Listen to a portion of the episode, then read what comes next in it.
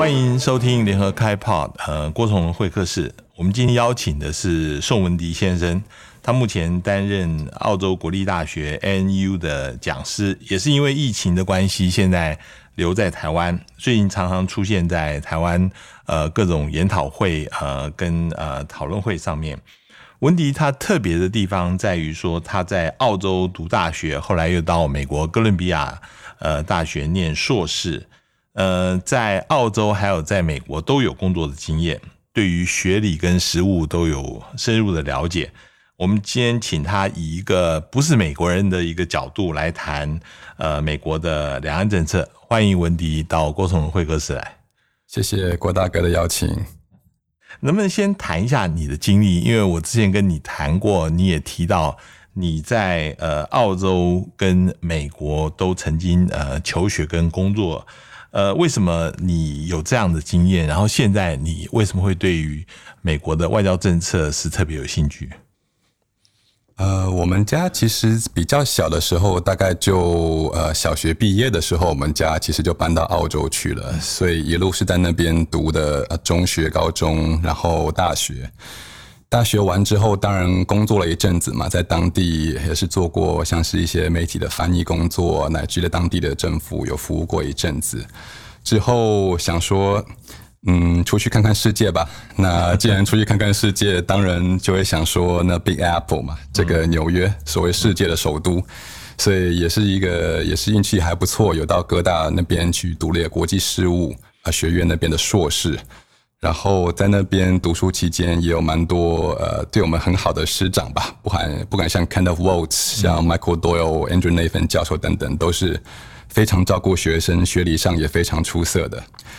之后呃，就是毕业之后做了一些工作在那边，呃，去联合国总部有做过一阵子实习，那时候在我们的副秘书长、政治事务副秘书长的呃办公室。然后再去那边的亚太事务方面的智库吧，外交智库。嗯，啊，工作了一阵子之后呢，觉得说，嗯，还是需要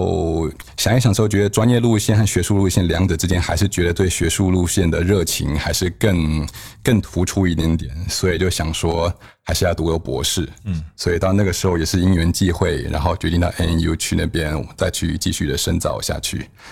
前后当然有一些其他的经验了，不管是在澳洲的呃国会的研究智库，乃至于在后来在研究期间去美国，像是 East West Center 啊，中文好像叫东西文化中心，是不是？嗯，他们在华府的那个分部都有作为过一阵子 research fellow，慢慢在累积，然后现在近期也是很高兴有机会回来台湾，算是。是啊，回来台湾也算是老家，然后来更多了解台湾这边的情况。那也恰好这时候是国际上，我觉得难得对台湾议题特别关注的这个时候，所以也算是这个呃很很高兴，也运气也还不错。是我我我想先请你谈一下，因为你对于美国的外交政策是比较有研究啊。那呃，我的问题就是在嗯，川普的过去的四年。呃，很多人都批评呃他的那个外交搞得一团糟。然后拜登在竞选期间，他就一直强调他的外交经验，呃，他呃，尤其他外交能力要比川普要强的太多了。那可是我们看到他现在上来，呃，快要一年。他的至少他的对中国的政策几乎跟川普没有太大差别，还是一个比较强硬的一个方式啊。呃，当然也有人说，嗯，这个川川普呃那个时候把所有的盟国都惹毛了。那现在拜登呃跟他不一样的地方，他能够联合盟国呃来共同对抗美国。好，除了这个以外，你觉得现在呃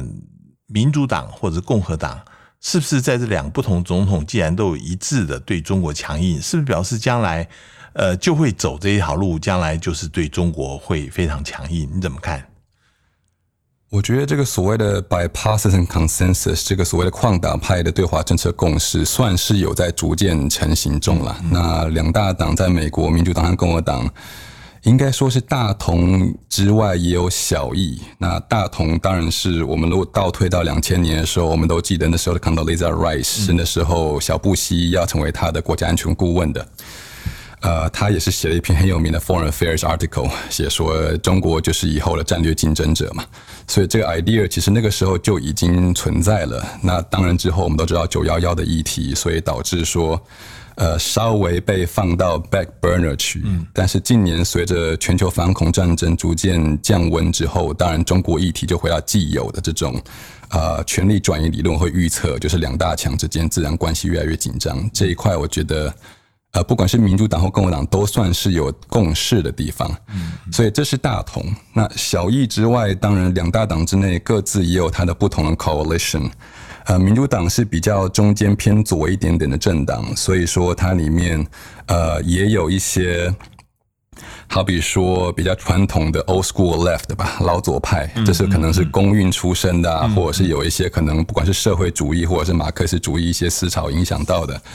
这一些他们可能就会比较觉得说。对于政府的国际参与，呃，对于所谓的类帝国主义行径，有那么一点点担心，那么一点点 apprehension。嗯，这些人他们就会比较觉得说，好像呃，对中国的强硬态势呢，是一种呃美国军工业他们 defense industrial complex 他们掌握太多政治发言权的一个象征，所以基于反对这个军工业。所谓的呃 bullet over bread 这种思路，他们就会反对于对中国强硬。那相对对台湾议题也是比较多一点这种，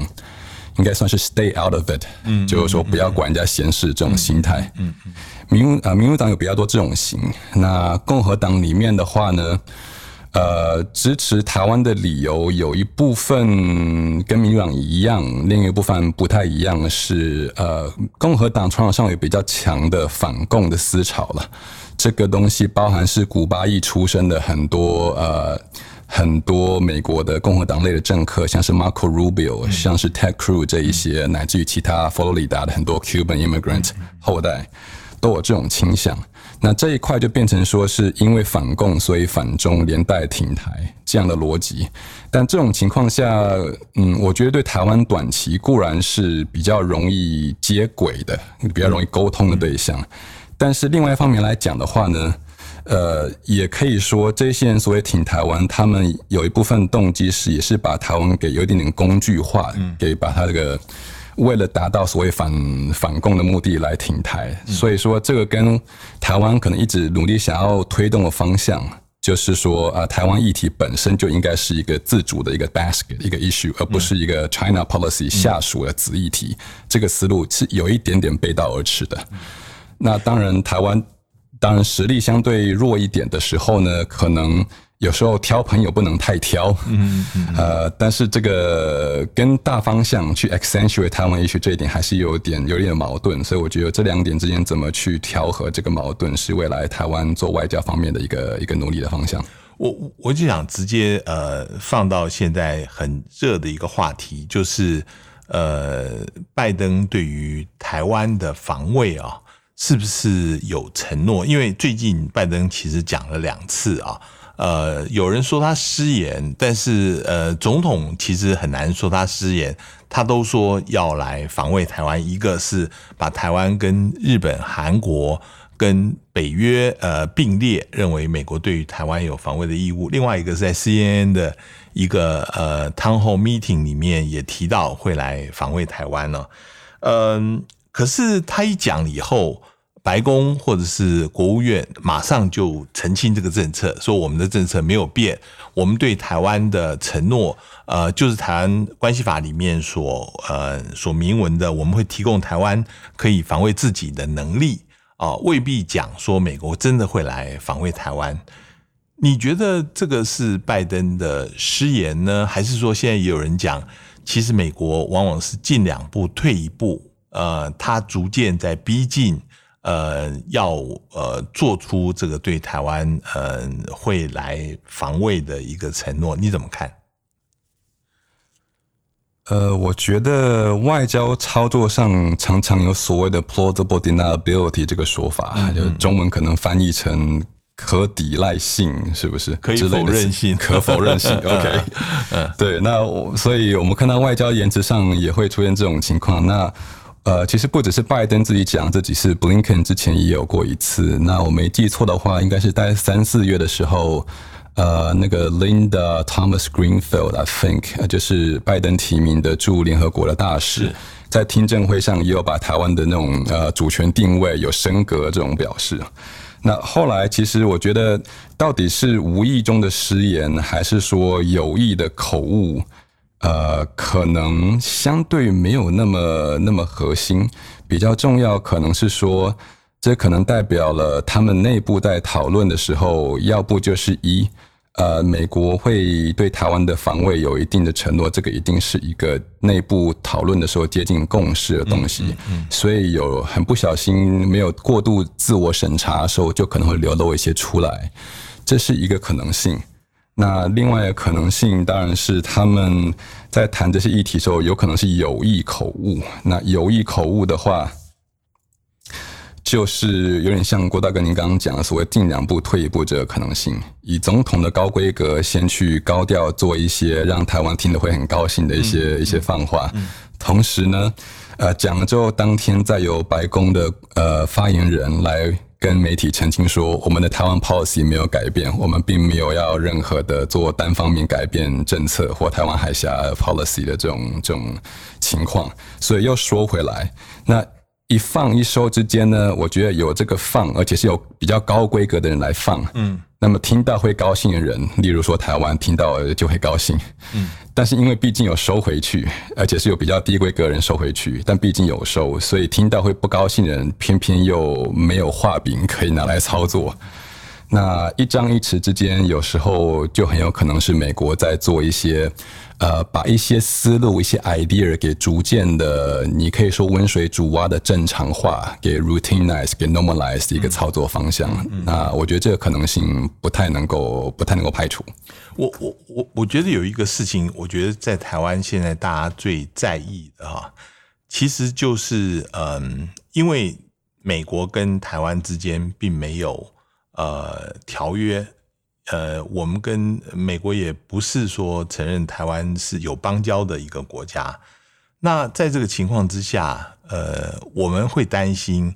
美国如果真的发生什么事情的话，美国到时候，呃，他不来援助台湾，或者是不来驰援台湾，嗯，对他来讲，完全是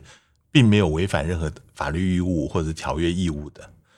那这个事情，嗯，如果到时候真的是如此的话，怎么办？那所以最近，呃，在蔡英文总统接受这个 CNN 访问的时候，呃，就直截了当提到了，就是其实美国有派军在台湾这个说法。那这个虽然人数不多哈，但是呃，有人把这个。认为这是把这个纸给戳破了。以前呃完全没有承认过，那现在干脆就承认了。那如果美军在台湾呃慢慢开始多起来，其实这个对于呃美国将来一定会驰援台湾，似乎呃多了一些保障。呃，你是怎么看的？因为呃这这在国际关系上面常常有讲，美军如果是比如在韩国或者在日本。这确保了美国将来一定会遵守他的条约义务义义务，一定会来。这是他的 trip wire 这个绊马索的这个这个功能。那同样的，美军如果在台湾，似乎也可以像美军在韩国或者是日本一样，发挥这个确保美国一定会来驰援的功能，是不是如此呢？嗯，这也是个大灾问的问题哈。呃，理论上是这样说通没有错。Tripwire 就是，当然，如果美军驻固定驻扎在台湾的话，那么如果北京发动军事攻势，那在伤到台湾的同时，也会伤害到驻地美军，就等于 attack on USA。所以 USA 好像就有出于不管是集体防卫、集体安全，或者是防卫自己军人的意的角度，就有说法要 c a u s e s belly 可以去反击之。所以这个理论上是说通 tripwire。那我在想说，以蔡的他在 CNN 的访谈的时候，我倒觉得他讲的东西可能，嗯，新意相对相对有限。那我觉得说他讲的东西是，我记得记主持人问他的时候是问他说有没有美军在嘛？对，他有说呃这边有美军在做 security cooperation 安全安全啊合作等等的项目，但是他并没有用。更明确的有，不管是有基地或者是有驻扎这一类的词汇。那之后没记错的话，应该是台湾的国防部长也有出来澄清说，他们是比较接近 rotation，而不是呃 base 在这边的概念。嗯嗯嗯。那就是另外一种意义上的擦边球了。是是是。对，那我觉得蔡的角度的话，他这样提的时候，固然可以让台湾的议题的能见度再上去一些，然后呢，但是又并没有。百分之百明确的碰到北京的红线，所以说这一方面还是回到那一个一张一弛文武之道嘛。我觉得可以更多往进两步退一步的方向去理解，呃，这是我的我的倾向。那至于说呃，strategic beginning 就是另外一个蛮大的题目了。我我我接下来就想问我问您这个事情啊，就是说呃，因为现在美国对于台湾的这个政策。呃，像 Kirk Campbell，呃，他现在的这个印太的协调人，他还是强调美国的政策是战略模糊。这战略模糊就是不说清楚究竟呃碰到什么样状况的时候，美国怎么反应。用这个方式可以发展出双重贺主，一个是贺主中国大陆不敢呃攻台湾，另外一个贺主是让台湾也不敢径自宣布独立。呃，然后把这个整个情况呃恶化。那但是现在也有一个说法是，逐步的美国会走向战略清晰。我们刚前面讨论的所有的呃，都可能可以解释成美国现在进两步退一步，或者怎么样，都在往战略清晰这边在走。你觉得呃，目前美国的政策还是维持战略模糊吗？还是说？这个战略模糊在某些条件之下已经很难维系了。嗯，我觉得战略模糊跟双重贺组这两个概念常常被绑到一起讲。那我在想说，可能慢慢可以把这两个给脱钩一点点来思考这个问题。战略模糊它是一个方法，然后。他想达到的目的，则是双重贺族。就像多拉您也提到了，就是一方面贺族台北在发力台独的追寻上呢，步调不要超过呃美国和北京可以接受的程度。同样也贺族北京，就是说因为有美国有可能动，有可能会军事上来参与协防台湾，所以说北京也不可以被贺族，不要轻易开启战事。这个是双重贺主是目的，那之前达到这个目的的方式是战略模糊，不讲清楚。那现在遇到的情况是，呃，dual deterrence 双重贺主这一块逐渐的越来越走向不对称化。一方面是固然中方他们的军力在快速的增长中，所以说美国可能觉得他如果维持既有的态势的话，那对于北京的核阻力逐渐的会边际效益递减，逐渐不太够。嗯，这是为什么他会想要在对台湾的安全承诺上有多一些比以前更明确的、更有利一些的伸张。嗯嗯，那这个这样去做的时候，代价以前大家就说那可能会过度鼓励台湾这方面，可能在发力态度上冲的比美国 feel comfortable 的 pace 还要快。嗯。那我觉得这方面是蔡政府这几年有在努力想要去缓和了这一这个美国方面的焦虑，所以蔡即便他在讲。呃，不管是拒绝九二共识或其他声张的时候，还是随时会像他之前的 ROC 的 Double Ten 演说的时候，就会说还是希望可以对话。然后同时，陆委会主委像邱太上也时不时会出来想办法在两岸上所谓做创创造性或者建设性模糊的声张，还是一样，一方面是给北京做个样子，二方面当然是给美国说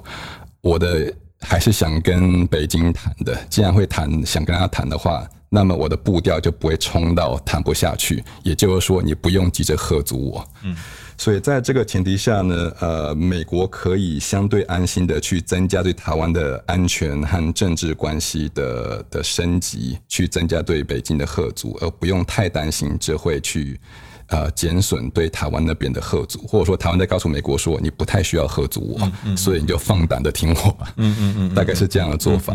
那只要这个。目的有办法做到的话，那么美国继续维持表面上战术呃战略模糊。就只有好处没有坏处，这个模糊就是给北京一个下台阶，说北京我可能知道你也不是很想打，但是如果我讲的太明确的话，你好像有一点点面子下不来，可能不得不打，所以我保持模糊，但是三方都心照不宣。那我进一步问你，这个里面之所以能够维持，呃，美国仍然是在军事上面贺阻呃中国，但是在对台湾比较放心的情况之下。如果换了一个台湾领导人，如果不是蔡英文，下一届的台湾总统，呃，如果还是民进党选出来，这个危险性会不会增高？这个风险会不会增大？呃，这个当然是很难排除的的可能性了哈。The future is always hard to tell。啊，我觉得说可能一来当然要看是选不选得上民进党在下一任总统，二来是看选上的是谁。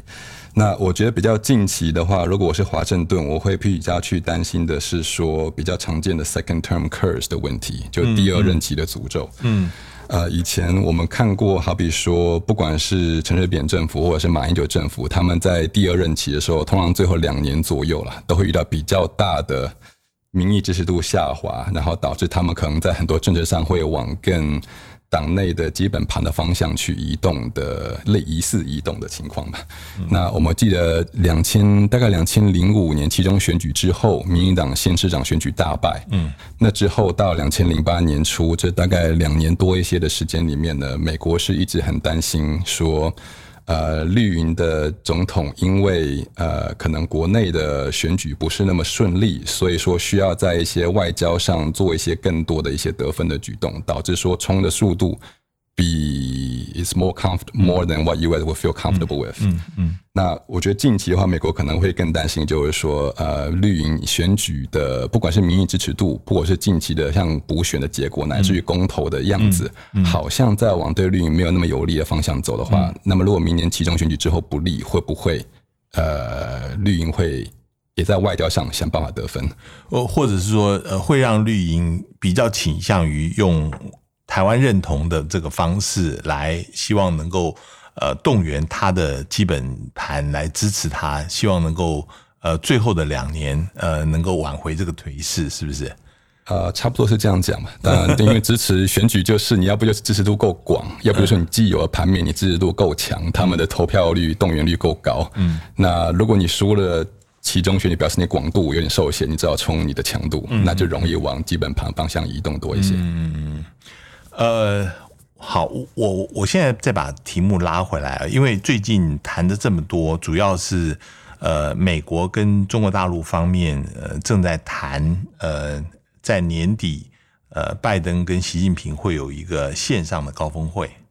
那我们知道，每次高峰会的时候，台湾问题呃总是这里面最重要的一个大陆会提出来的问题。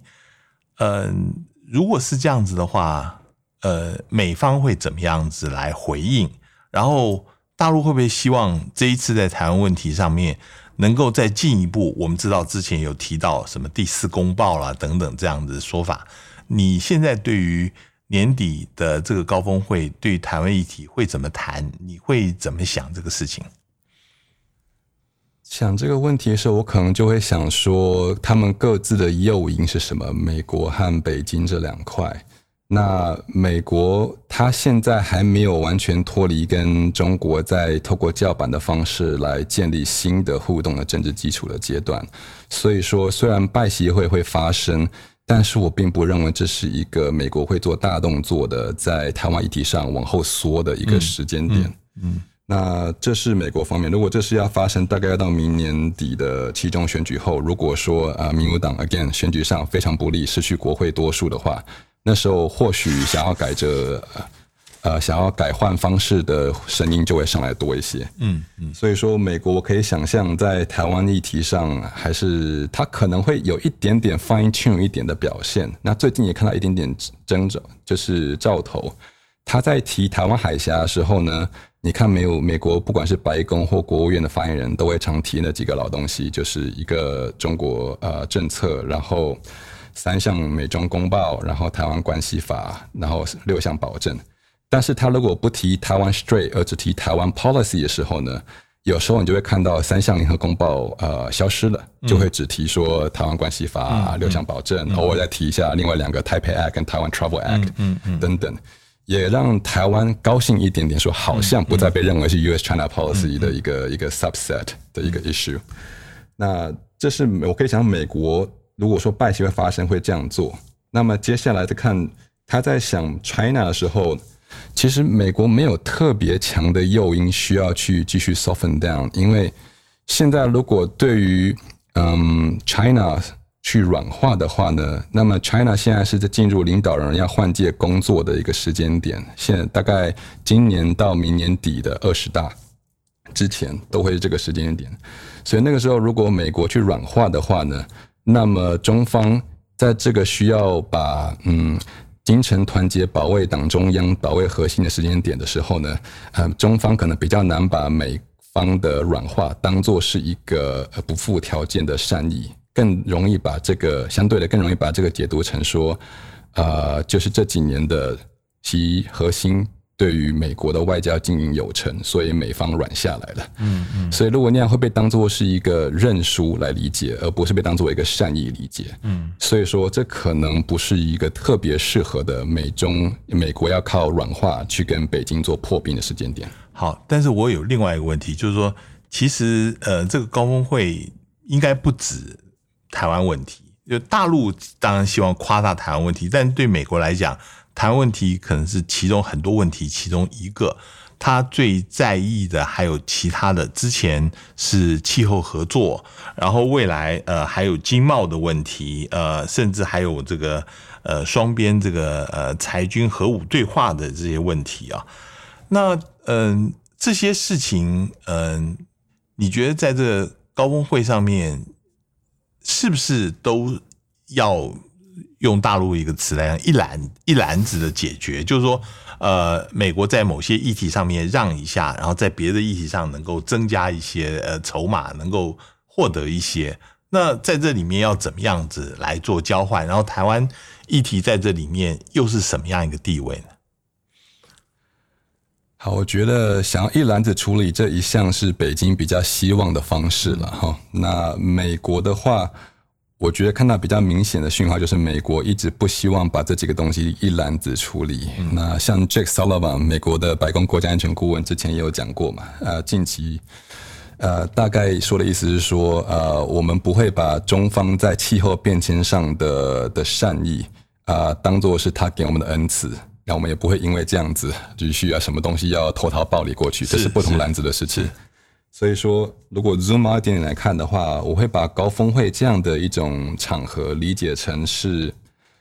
美中两边透过最高层级的直接互动，来确保彼此都是斗而不破，然后他们的底线至少在不想破这上面是有共识的。嗯，只要能够确定这种基本的 confidence building 可以做到的话呢？那之后你就尽量斗，嗯嗯，所以说这个按照啊，应该是 Blinken 之前的词汇说，这是 put on the guardrail 嘛，为美中关系的竞争加上护栏，让它不会说超出界限，然后擦枪走火、无限升级。那大陆这最近一直在强调，比如说他会讲是呃，他有两个清单、三个底线啊，这个东西。是说说而已呢，还是说他们真的把这个当成前提？你要做了以后，我们才能够再进一步。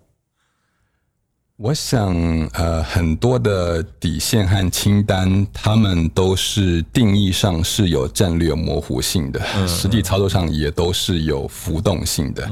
有时候他套那一句俗话嘛，叫做有关系就没关系。嗯嗯嗯嗯嗯。所以说，两边如果互信存在的话，那么清单不是没有可能可以去 redefine 或者是 fine tune 的。嗯嗯嗯。那当然。对外，在特别是公开领域的话，在中国外交的层次，他们会尽量讲的，好像没有任何 flexibility，因为这就是典型的 drive a hard bargain 的这种这种 bargaining 方式。之前川普年代，其实川普也是有非常多的回敬的动作，是类似的逻辑。嗯，好，我最后还有两个事情想要跟你请教，有一个是呃，美国跟俄罗斯还有中国的这个三角关系啊。那呃，今年其实拜登跟呃普京在呃在瑞士碰面。那呃，这个是呃很多人认为美国是希望能够跟俄罗斯呃能够修好，甚至有一个 restart 的一个一个过程。嗯，在过去，嗯，美国跟中国大陆建交的时候是联中制俄。那现在，呃，有没有可能是联俄自中呢？那现在有没有人持这样的想法？呃，跟俄罗斯的关系要修好，那俄罗斯跟中国大陆的关系是不是就牢不可破，是一个长久的友谊关系？你怎么看？好的，这样听起来是两个问题啊，一个是战略三角，另外一个是二中关系两块。好，我来想一下，郭大哥，您问的真的都非常的深入，这样子。呃，我的感觉是战略三角这一块了，呃，我是时不时会看到有呃国关专业的学者，乃至于智库的专家，会有一些呃这个方面的一些呼吁。那至于说这有没有可能在政策思路上成为主轴，我是相对保守一点点。嗯啊，当然我知道像 Lower Dittmer 教授他们常常会提战略三角，以前冷战时候是这么操作。但是当今的话，如果美国 OK，一方面美国会希望弱化二中的关系嘛？我想是会希望的，但是他愿意付出多大的代价来达成这个目的？然后其次。就算付出的代价真的能够达到他要的程度的结果吗？我觉得这两个都是问号。嗯，俄国的角度战略上，它就是一个，呃，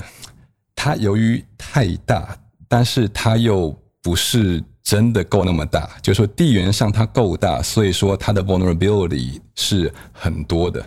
那中国作为它卧榻之旁的重大的核心陆权国家的话，俄中关系之间的。好转，它的巩固其实是有一个天花板存在的。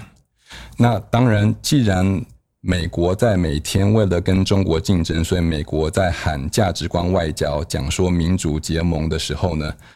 那么美俄关系之间的好转也是有明确的天花板的。嗯嗯，所以说。我会觉得美国会希望说，借由一些嗯形式性外交的动作来跟俄国寻求关系上的局部而有限的改善。这个改善的效果会有限，但只要能够稍微分化俄中关系，稍微让中国紧张一点点，大概就达到目的了。那至于说要怎么样关系弄得美俄关系太怎么好，一来俄国的战略局势使它不可能。二来，美国的主观意愿大概也有限，也是回到刚刚讲的民主价值观外交问题。如果说美国希望跟他批评了这么多年，尤其是美国民主党批评了这么多年的威权政体俄国关系搞得特别好的话，这和他的民主多边外交是有内在矛盾的。那这个代价跟俄国改善的代价的带来，应该说跟俄国关系改善带来好处。不值得那个损伤多边主义外交的代价。嗯嗯嗯。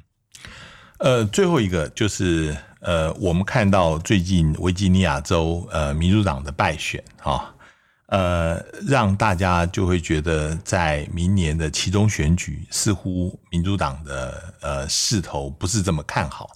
那如果说，因为现在国会的两院其实民主党的呃 margin 都非常小，那如果又输了明年的其中选举，其实对于拜登的连任啊也会有影响。我先分两个问题，一个是呃，你刚刚在回答里面有提到，呃，你觉得如果明年民主党输了其中选举，有可能他的对外政策，尤其对中政策会改变？这是第一个，是怎么改变法？第二个是。呃，现在很多人提到二零二四年可能会重演，呃，之前川普对抗拜登的那个情况又再重次重新来一次。那这一次，呃，川普似乎有很好的机会能够呃能够赢啊。这个会不会对于中国大陆来讲，这是一个大灾难？他所以从理性的考虑来讲，他应该要帮拜登，呃，才会对他自己。的利益是比较好的，你你怎么看？呃，的确像您说的，现在是 razor thin margin 嘛，这个美国民主党在国会的不管是上议院或下议院的多数都是非常的脆弱。现在的情况是一般来讲，总统上任之后第一任期的第一个其中选举会会减少席次，这几乎是无可避免的历史趋势。嗯按照这个逻辑，大概就会往下呃减少席次，然后失去多数是相对于大概率的事件。然后我觉得这边要加入另外一个参数是，呃，Nancy Pelosi 之前嗯在选上的时候呢，呃，二零一八年他们选上的时候。他们跟 Progressive Caucus 就是民主党里面的比较偏左派那个那个子团体呢，他们有过一阵子夺权的问题，基本上就是比较年轻的进步派，他们不喜欢 Nancy Pelosi，LKK 继续做下去，然后最后达成协议，就是说 Nancy Pelosi 说让我当众议院议长，然后呢，呃，我承诺我二零二二左右，啊，那其中选举完之后呢，我要卸任，嗯，所以说。呃，明年底的二零二二年底的其中选举，不只是民主党失去国会多数的可能性高，其次也很有可能出现 Nancy Pelosi 如果按照他承诺退休的话呢，那会出现民主党在国会的众议院没有一个够咖位的可以统御各种不同利益团体的领袖出现的情况。嗯，那如果这个再加上又失去多数的话，那么很可能情况就是 Progressive Caucus 乃至于中间偏左这一块。他们的党内影响力会上升，到时候如果 Green New Deal 这一类的议题可能又会能见度再度上升的时候，那么拜登的确会面临比较大的跟中国在气候变迁乃至于全球公共财议题上合作的这种压力和诱因。所以这是一个嗯需要去事先可能思考一下的一个可能变数。另外一个问题是川普 Trump twenty twenty four 这一个。OK，就像那句那个老话吧，西方人很喜欢引用，说周恩来当初人家西方人问他说：“那个你现在怎么看法国大革命？”然后周恩来就跟西方人说：“It's too early to tell。”现在稍微言之过早，就被西方认为是东方智慧的神秘东方智慧的这种代表。现在可能川普二零二四，现在可能也是稍微 too early to tell。那如果用近期可以跳的、可以看到一些变量来讲的话，我会觉得说，川普当然在党内依然有那个很重要的发言权，在共和党内。然后，任何有比较高层次的，可能参议员等级或 governor 州长这个等级以上的政治野心人。大部分不太敢直接跟川普做决裂的政治表态，嗯，但是呢，普遍的情况是，党内的共和党内的 establishment，他的建制派其实一向并不是那么喜欢的川普，包含 Mitch McConnell 在二零二零选后也有几个让川普不太高兴的那种表态，所以说，我觉得现在比较有可能的情况是川普。是一个想要挑战总统、拿到总统提名权的共和党政治人物，他们不得不虚与委蛇的一尊大佬。但是，川普真的再次成为二零二四共和党老大的几率，现在没有特别高。嗯嗯。OK，非常谢谢呃，今天呃，宋迪先生到我们节目来跟我们来谈了这个。围绕着美国外交政策，还有对台对大陆政策的相关问题，非常有意思。我们今天呃时间不够，不能够再再进一步发挥。不过希望下一次能够请呃文迪能够再来。谢谢，谢谢文迪，谢谢大家，也谢谢各位听众收听。我们下次见。上网搜寻 VIP 大 U 店 .com，到联合报数位版看更多精彩的报道。